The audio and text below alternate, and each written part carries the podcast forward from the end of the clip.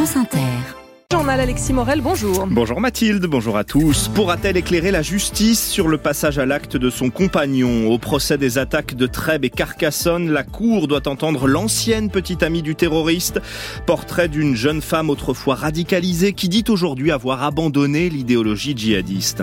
Moins de croissance que prévu en 2024, moins de recettes pour l'État. Bercy cherche des économies supplémentaires et c'est potentiellement explosif pour l'exécutif avant les élections européennes. À suivre aussi les soldats ukrainiens ravagés psychologiquement par deux ans de guerre et le triomphe de Julia Simon aux mondiaux de biathlon.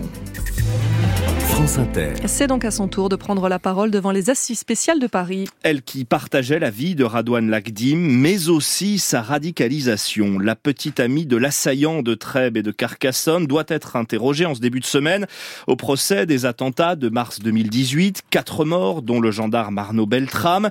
La jeune femme avait 18 ans au moment des faits. Elle comparait Charlotte Piret pour association de malfaiteurs terroristes. Elle est encore une adolescente, 15 ans, lorsque Radouane Lagdim devient son petit ami, le premier. Elle, éducation catholique, enfance sans histoire, mais dont la maladie d'un oncle fait vaciller l'équilibre familial. L'adolescente se doute déjà que ce petit ami à la longue barbe et aux idées radicales risque de déplaire à ses parents, alors elle le rejoint la nuit en cachette en passant par la fenêtre. En mars 2017, deux mois après avoir été détectée par les services de renseignement sur ses publications pro-État islamique sur les réseaux sociaux, elle est fichée S, nourrit des projets de départ en Syrie, au point que sa mère fait enregistrer une opposition à sa sortie du territoire. Elle a alors 17 ans. À 18 ans, c'est au cri d'Allah Akbar qu'elle accueille les forces de l'ordre venues l'interpeller quelques heures après les attentats de Trèbes et Carcassonne.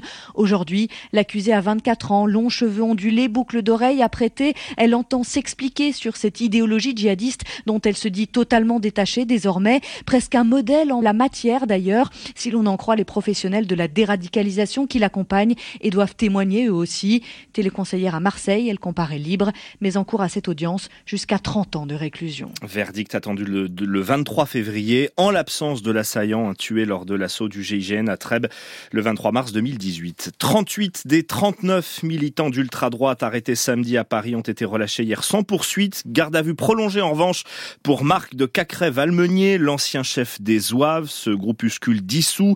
Tous ont été interpellés à la sortie d'un cimetière de l'Est parisien où ils venaient de rendre hommage à l'écrivain d'extrême droite Robert Brasillac. Vers un assouplissement du diagnostic de performance énergétique pour corriger ses effets pervers. Le ministre de la Transition écologique Christophe Béchu annonce des changements concernant les petites surfaces, moins de 40 mètres carrés, qui sont aujourd'hui pénalisées par les règles de calcul. 140 000 logements, soit 11% de cette catégorie, vont ainsi sortir de la catégorie euh, passoire thermique, euh, les étiquettes F et G du DPE. Son collègue de Bercy Bruno Le Maire scrute lui les comptes publics à la recherche d'économies supplémentaires, car le budget voté pour 2024 était basé sur des prévisions de croissance trop optimistes. On s'attendait à 1,4%, on sera plutôt sous le pourcent. Ça veut dire des recettes fiscales en moins. Il faut trouver au moins 10 milliards d'euros. Mais comment et surtout quand? C'est toute la complexité du moment, Mathilde Dehimi. Rarement il y aura eu un tel écart entre les prévisions de croissance mesurées des grandes institutions et l'optimisme de Bercy, relève l'économiste du site FIPECO François Ecal, sachant que chaque dixième de différence vaut des millions d'euros de richesse nationale. Le PIB pour 2024, si vous dites il va être un point de moins que ce qui était prévu, vous allez perdre l'équivalent en recettes publiques, puis en augmentation de dépenses comme les indemnités de chômage, c'est une bonne douzaine de milliards d'euros. Le gouvernement peut choisir de geler vite des crédits ou passer par une loi rectificative qui promet des débats agités.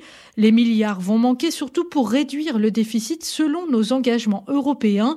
Mais faut-il vraiment combler ce trou tout de suite s'interroge François Ecal. Je fais partie de ceux qui disent qu'il faut rétablir les comptes publics. Je considère quand même que c'est pas forcément le moment de donner un fort tour de vis budgétaire. Si les recettes sont moins bonnes, bon voilà, le déficit sera un peu plus élevé et puis plus tard, on peut espérer que la croissance sera plus forte. L'essentiel, c'est de s'en tenir à ces objectifs de dépenses. Si l'on s'endette trop sans rembourser assez, créanciers et agences de notation pourraient prendre peur. Ces dernières rendront leur avis juste avant les élections européennes, source de pression supplémentaire pour Bercy.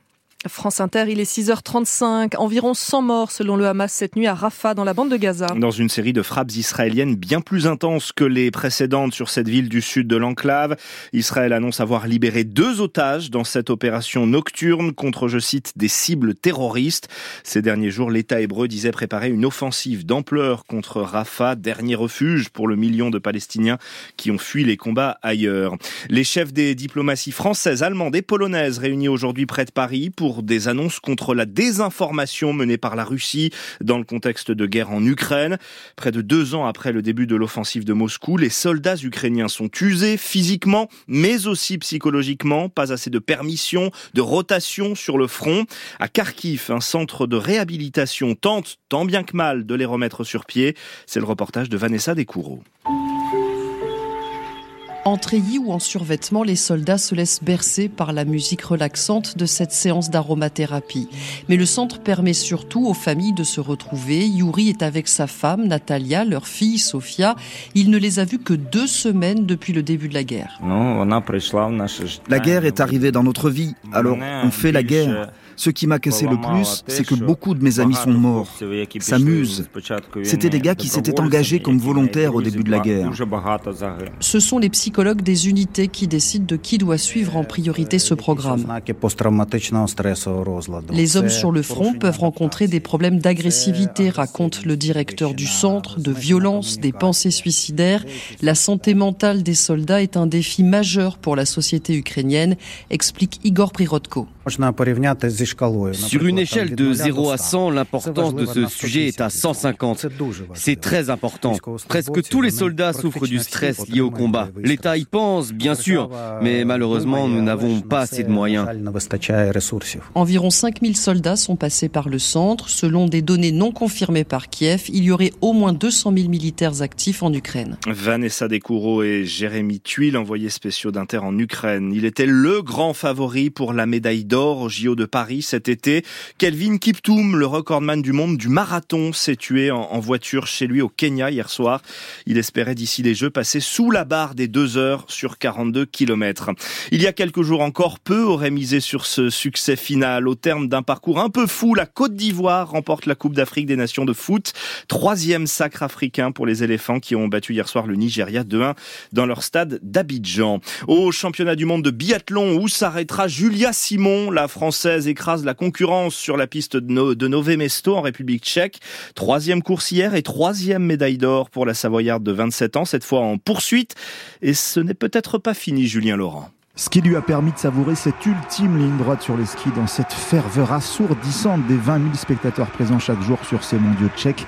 Mais pas question de s'en considérer comme la reine. Non, non, répond Julia Simon. Euh, ça fait un peu prétentieux là quand même. Que, non, ça fait euh, beaucoup de bien de me dire que j'ai réussi à répondre présente aujourd'hui encore. Le, plus dur c'est de répondre présente et je l'avais annoncé que je voulais être là sur les mondiaux et honnêtement le, matin du sprint je me suis dit ouais, je l'ai dit dans les médias, il faut vraiment que je peux plus me cacher quoi. Je voulais, mais c'est ce que je voulais, je voulais pas me cacher, je voulais aussi l'annoncer. Et c'est vrai que de, de, l'avoir fait sur sprint poursuite ça m'enlève énormément de pression. Un doublé sprint poursuite au championnat du monde réalisé jusque-là par 11 biathlètes dont deux Français, Marie-Doré Imbert en 2015 et un certain Martin Fourcade en 2012 et 2016. Euh, ouais, non, quand même, il y, a un level au-dessus, là, niveau Martin Fourcade. Je suis juste Julia Simon. Martin, c'était Martin, il avait euh, cette aura, il avait ce palmarès, il avait tout ça. Moi, je fais juste mon biathlon, le biathlon que j'aime, je m'éclate et euh, on verra jusqu'où ça me mène. Combien de nouvelles Marseillaises à venir pour Julia Simon et ou les autres bleus du biathlon sur ces mondiaux 2024 Pas moins de 7 courses sont encore programmées avec pour l'instant ce bilan français impressionnant. 5 courses, 6 médailles au total, dont la moitié en or autour du cou de Julia Simon. Julien Laurent en République tchèque. Et vous nous emmenez maintenant en Meurthe-et-Moselle. Pour un remake lorrain des oiseaux d'Hitchcock, des centaines des tourneaux ont investi un parc de Maxéville et les riverains ont bien du mal à cohabiter. La mairie reçoit des dizaines d'appels à ce sujet. Elle a même dû fermer l'aire de jeu pour enfants. C'est Tristan Barrault qui raconte. Fin d'après-midi en bas de leur immeuble, Alicia et Douai pointent du doigt le ciel. Regardez regardez, regardez, regardez, On dirait qu'ils vont nous attaquer, je vous jure. Comme chaque soir depuis un mois, les étourneaux arrivent par centaines, recouvrent le ciel. Pour 16h, 16h30, on sort plus, on se prend les fiottes d'oiseaux sur la tête, les enfants ils courent par peur d'en prendre, les gens bah, ils prennent leur parapluie ou ils sortent plus. Donc, euh. Les voitures aussi, c'est ça? Ah, les voitures, c'est bombardé, c'est catastrophique. Tous les jours, on est au lavomatique, on dépense 3-4 euros pour laver la voiture simplement. Et le soir, euh, on revient et on recommence. Il y a aussi les odeurs. Ça donne envie de vomir. Et le bruit. C'est ça. Hein, c'est agréable de dormir avec ça la nuit. La mairie a reçu des dizaines d'appels des riverains à ce sujet, rapporte Thomas Perrin, responsable cadre de vie et environnement à la mairie de Maxéville. Il s'empare du problème. Il y a un fauconnier qui va venir euh, pour faire un état des lieux, voir combien il y a d'oiseaux et puis comment il peut agir en fonction des différentes contraintes. On est en fin d'hiver, donc on sait que de toute façon les oiseaux vont bientôt euh, partir nicher chacun dans son coin. Mais c'est pas grave, déjà on doit bien ça aux habitants d'une part, et puis d'autre part, bah, il faut qu'on teste ce qui marche le mieux parce qu'il y a de fortes chances qu'ils reviennent. En attendant, la mairie passe presque tous les jours le matin pour nettoyer les dégâts et les habitants disent commencer à sentir la différence. Le reportage de France Bleu Lorraine en attendant donc le fauconnier. C'était le journal d'Alexis Morel.